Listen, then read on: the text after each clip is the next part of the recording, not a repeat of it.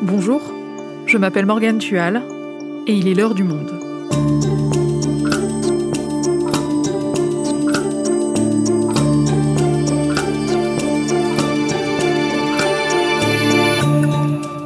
Aujourd'hui, retour sur une affaire qui a inquiété la France entière l'été dernier, le mystère des chevaux mutilés. Un an après, que sait-on de ce qui s'est réellement passé? Où en sont les enquêtes? Damien Leloup est journaliste au Monde, il a suivi de près cette affaire et a très tôt émis des doutes. Chevaux mutilés, itinéraire d'une psychose collective, un épisode produit par Adèle Ponticelli, réalisation Amandine Robillard.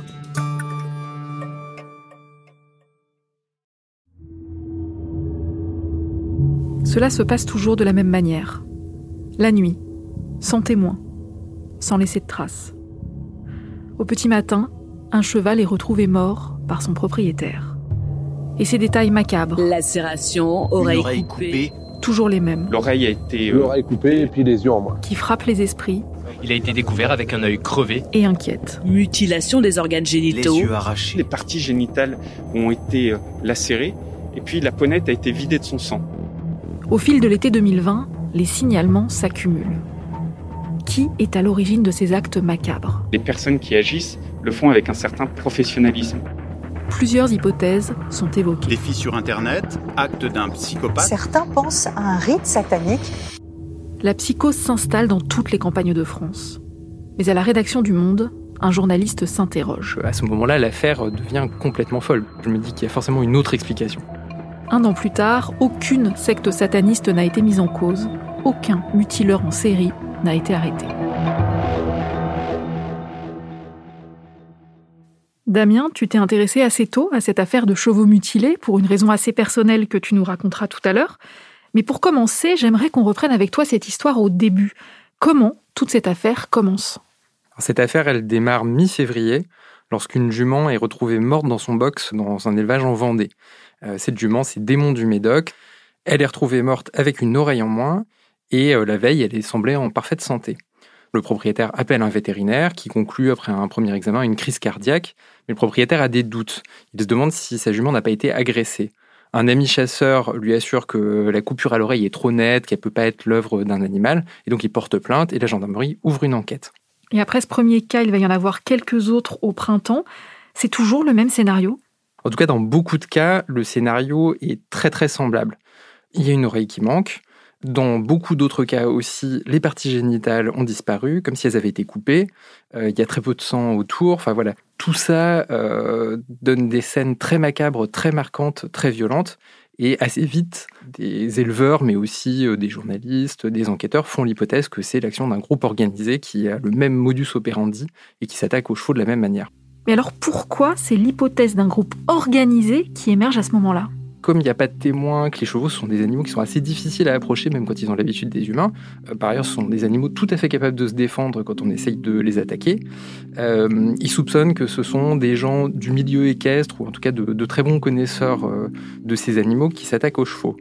Et c'est en fait le Nouveau Détective, un magazine un peu à scandale assez bien connu qui traite beaucoup les affaires de tueurs en série, etc., qui va lancer une série d'hypothèses au mois de mai dans un article qui est titré Le gang des massacreurs de chevaux.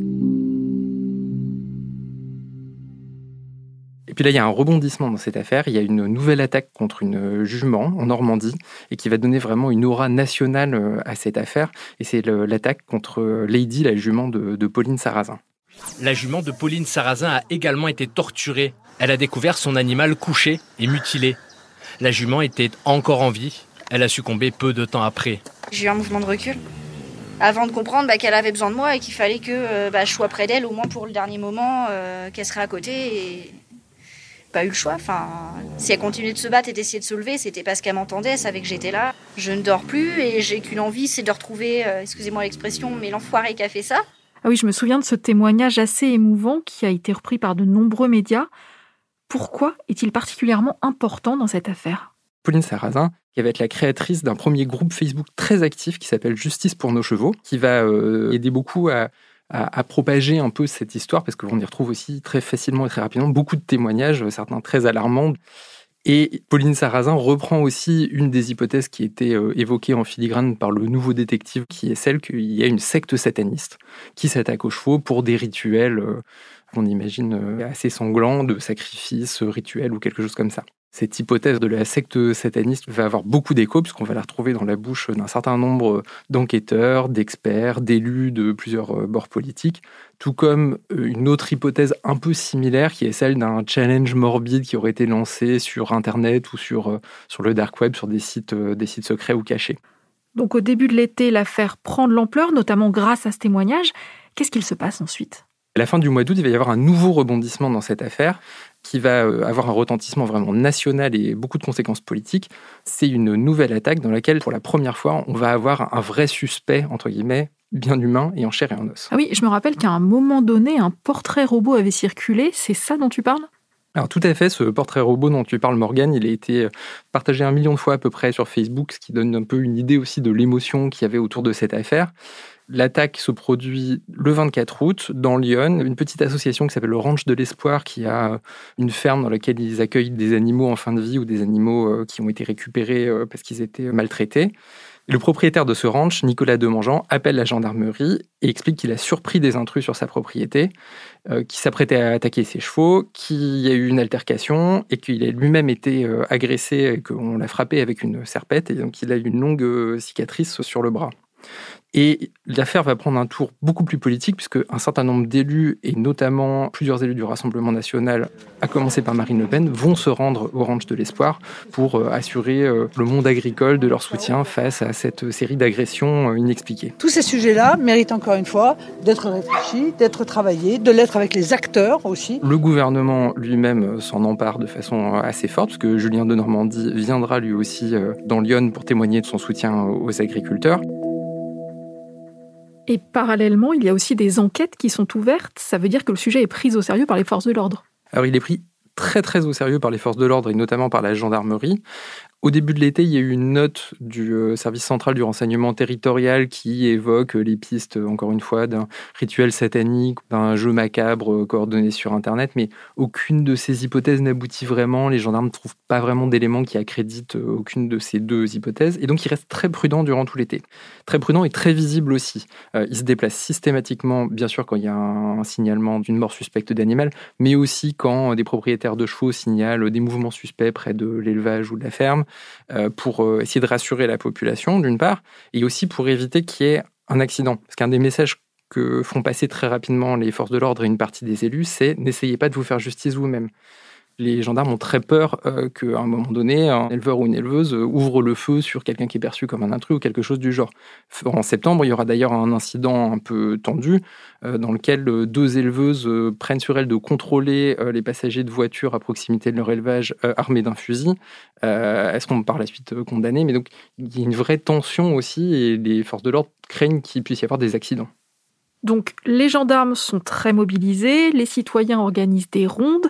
Damien, tout ça, qu'est-ce que ça donne concrètement? Eh bien, ça ne donne rien. Euh, depuis euh, l'unique portrait robot qu'on a eu fin août, aucun suspect n'est non seulement arrêté, mais aucun suspect n'est même identifié. C'est là qu'on se commence à se dire euh, qu'il y a un problème avec cette affaire, puisque on a une mobilisation de la gendarmerie gigantesque, on a une mobilisation gigantesque des éleveurs eux-mêmes, il y a des caméras de vidéosurveillance qui sont installées dans les élevages, et on n'a aucune trace du début du commencement d'un suspect. Et ça, c'est vraiment très bizarre pour un phénomène qui est censé être gigantesque et toucher euh, l'ensemble de la France. Et c'est là que toi, tu te mets à douter. Oui, parce que je me dis qu'il y a forcément une autre explication.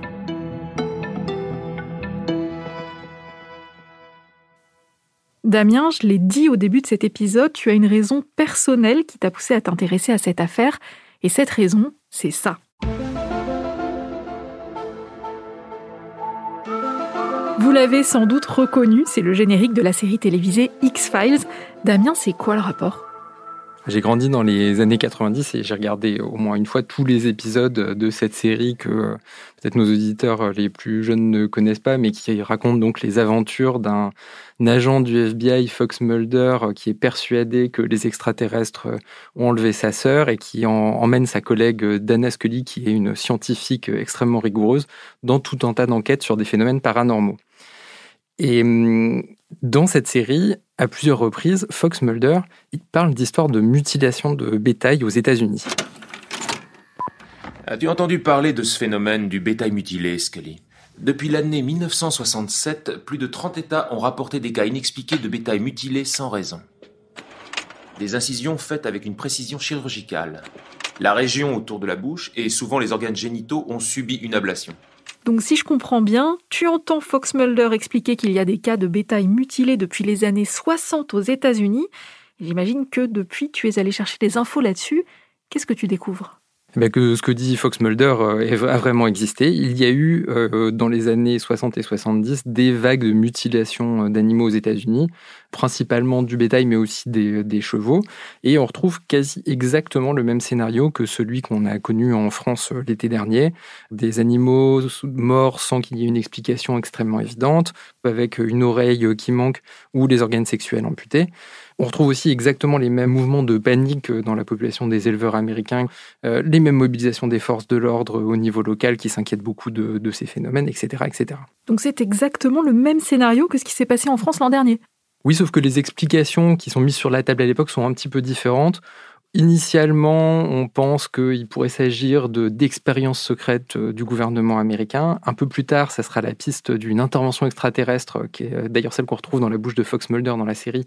Et en fait, on se rend compte que les explications qu'on donne à ce phénomène évoluent dans le temps et dépendent aussi beaucoup des peurs qui agitent une société à un moment donné. Dans les années 80, il y aura aussi une, série plus petite de mutilations de bétail aux États-Unis, où cette fois, ce sont les satanistes qu'on accusera parce que dans les années 80, il y a une peur assez prégnante dans la société américaine autour des sectes et des dérives sectaires, et notamment du satanisme. C'est aussi ce mot-clé satanisme, moi, qui m'a mis la puce à l'oreille euh, l'année dernière en France. Tu veux dire que le fait qu'on attribue ces mutilations à des satanistes, ça t'a paru louche? Pourquoi? Alors, je connais assez bien le satanisme et, son histoire. Et en France, comme aux États-Unis, à chaque fois qu'on parle de sataniste pour expliquer un fait divers ou un mouvement de société, c'est une, une, manière commode de convoquer la figure du mal absolu. C'est quelque chose de plus symbolique que réel. Et à chaque fois qu'on a évoqué cette hypothèse, euh, il s'est avéré que c'était faux. Les satanistes en France, c'est une toute petite minorité de personnes, quelques dizaines ou quelques centaines selon les études sérieuses qui ont été menées. Et en général, ce sont plutôt des gens qui tournent du côté du végétarianisme que du sacrifice animal. On est très loin de, l'image d'épinal du sataniste qui va sacrifier un bouc sur un hôtel. Ça, c'est vraiment un, cliché euh, de la culture populaire. Donc j'en déduis qu'aux États-Unis, ce n'étaient pas non plus les satanistes. Alors comment ces affaires de chevaux mutilés se sont-elles terminées là-bas? Alors, il y a eu une grande enquête euh, menée par le FBI qui a essayé de faire un peu la synthèse de toutes ces euh, affaires de mutilation de, bétail et dont les conclusions sont euh, sans appel. 99% des cas qui ont été réexaminés par l'agence, il s'agissait de morts naturelles, avec a posteriori l'intervention de charognards qui sont responsables de l'oreille qui manque et des parties génitales qui ont disparu. Mais ce qu'il faut savoir, c'est que ça n'est pas arrivé que aux États-Unis. Dans beaucoup de pays, on retrouve des épisodes très comparables. En Suisse, notamment, un lecteur nous a averti euh, au milieu de l'été qu'il y avait eu une histoire très très similaire en Suisse il y a une vingtaine d'années. Et puis, on retrouve aussi des exemples extrêmement proches en Allemagne, au Royaume-Uni. Et à chaque fois, au bout d'un moment, le phénomène s'éteint entre guillemets de lui-même et les conclusions des enquêteurs sont toujours les mêmes. Dans l'écrasante majorité des cas, il n'y a pas eu d'intervention humaine.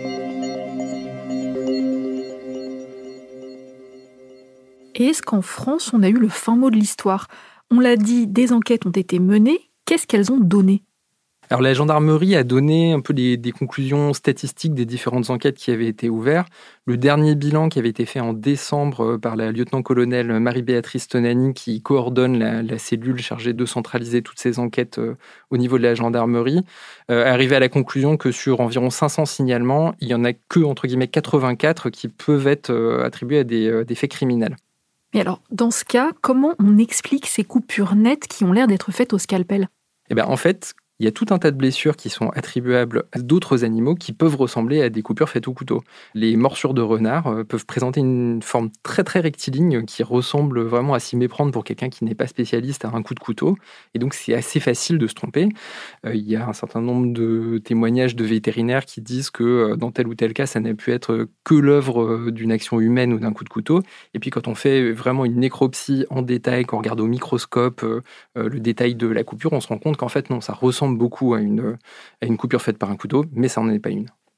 En Suisse, où ils ont refait tout un tas d'analyses et de tests au moment où les autorités ont enquêté sur leur propre euh, vague de mutilation d'animaux, le responsable de la police judiciaire du canton de Neuchâtel, qui s'appelait Olivier Guénia, qui est décédé depuis, avait repris toute l'enquête de zéro. Il est allé dans un abattoir, il a attaqué des carcasses lui-même avec différents types de couteaux pour comparer par rapport aux blessures qui avaient été retrouvées euh, sur les animaux dans son canton. Et il est arrivé à la conclusion qu'en fait, de prime abord, ça pouvait ressembler à une blessure faite par un couteau, mais que ça n'était pas du tout le cas. Euh, par ailleurs, les chevaux sont des animaux qui peuvent être très remuants, euh, qui bougent beaucoup et qui se blessent aussi très facilement eux-mêmes sur euh, un bout de clôture, un fil barbelé. Donc évidemment, ça ressemble aussi à un coup de couteau ou une attaque qui a été faite par un humain. Et le fait que des chevaux aient été retrouvés avec les yeux, les oreilles ou les parties génitales mutilées, ça non plus, ce n'est pas le fait de l'homme. Non, et c'est d'ailleurs c'est le grand paradoxe de ce dossier, c'est que ce sont ces détails qui semblent justement vraiment signaler qu'il y a une intervention humaine qui sont entre guillemets la meilleure preuve qu'il n'y en a pas on pense tout de suite que c'est possiblement euh, un pervers qui est responsable de cette action. Mais il y a une explication qui est beaucoup plus basique et logique, qui est que eh ben, ce sont les parties les plus tendres du corps d'un grand animal comme un cheval, et donc pour les petits charognards et les rongeurs, sont les parties qui sont les plus faciles à manger.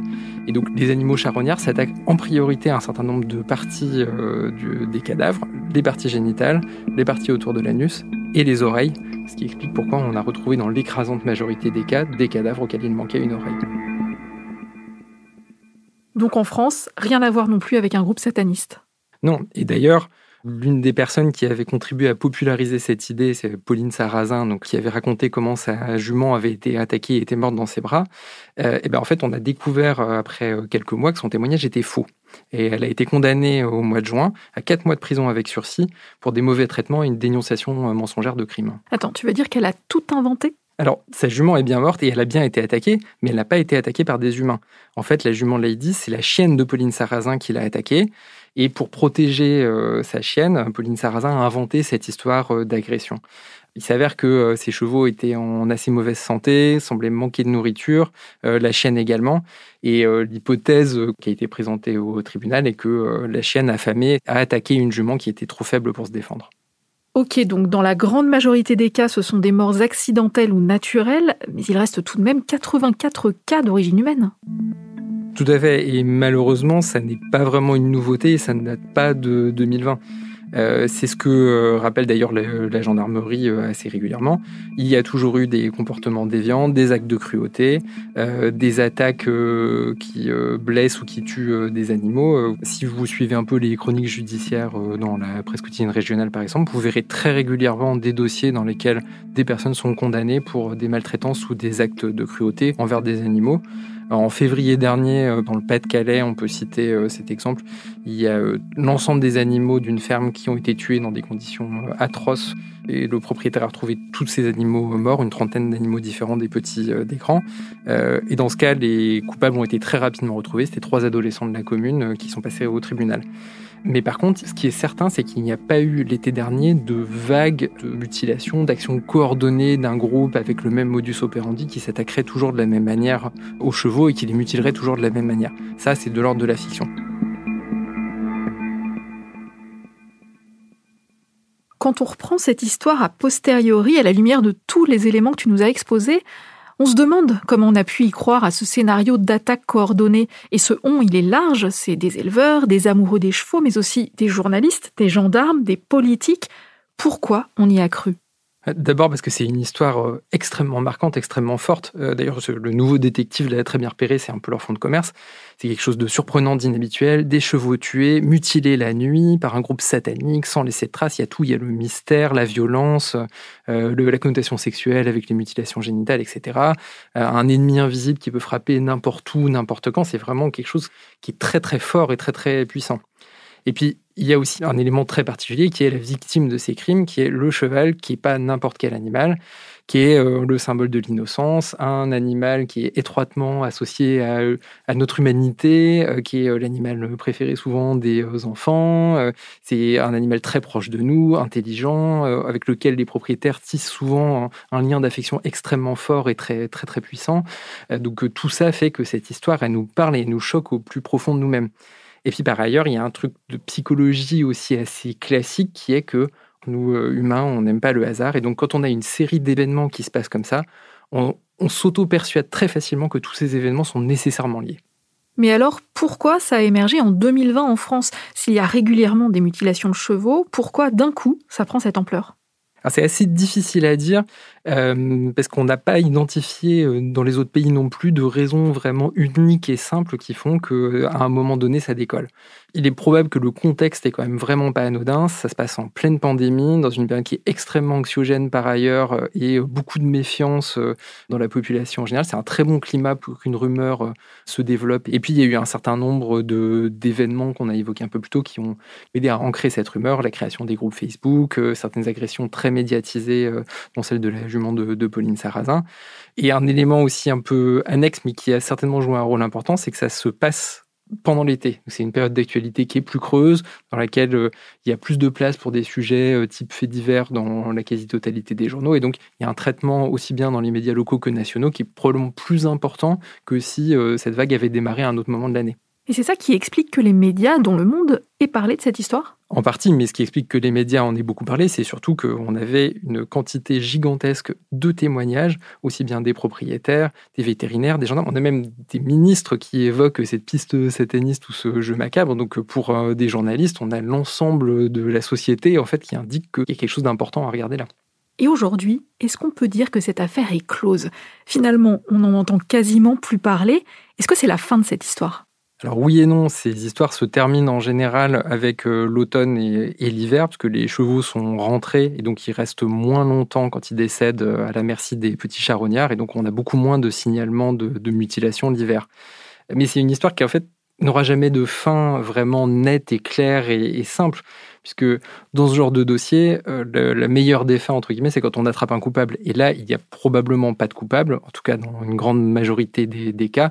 Il y a d'autres exemples à l'étranger où les histoires ne se sont jamais vraiment terminées. À Croydon, dans la banlieue de Londres, les habitants ont eu peur pendant quasiment deux ans d'un mystérieux tueur de chats qui euh, mutilait les petits félins. Il y a plusieurs centaines de signalements.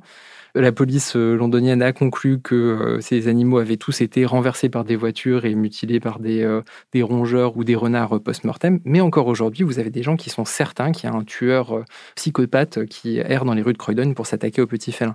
Donc ces rumeurs et ces histoires n'ont jamais de fin vraiment claire, même quand même quand les forces de l'ordre disent qu'il y en a une. Et c'est aussi pour ça probablement qu'elles ressurgissent régulièrement dans des pays différents avec quelques dizaines d'années d'intervalle. Merci Damien. Merci Morgane.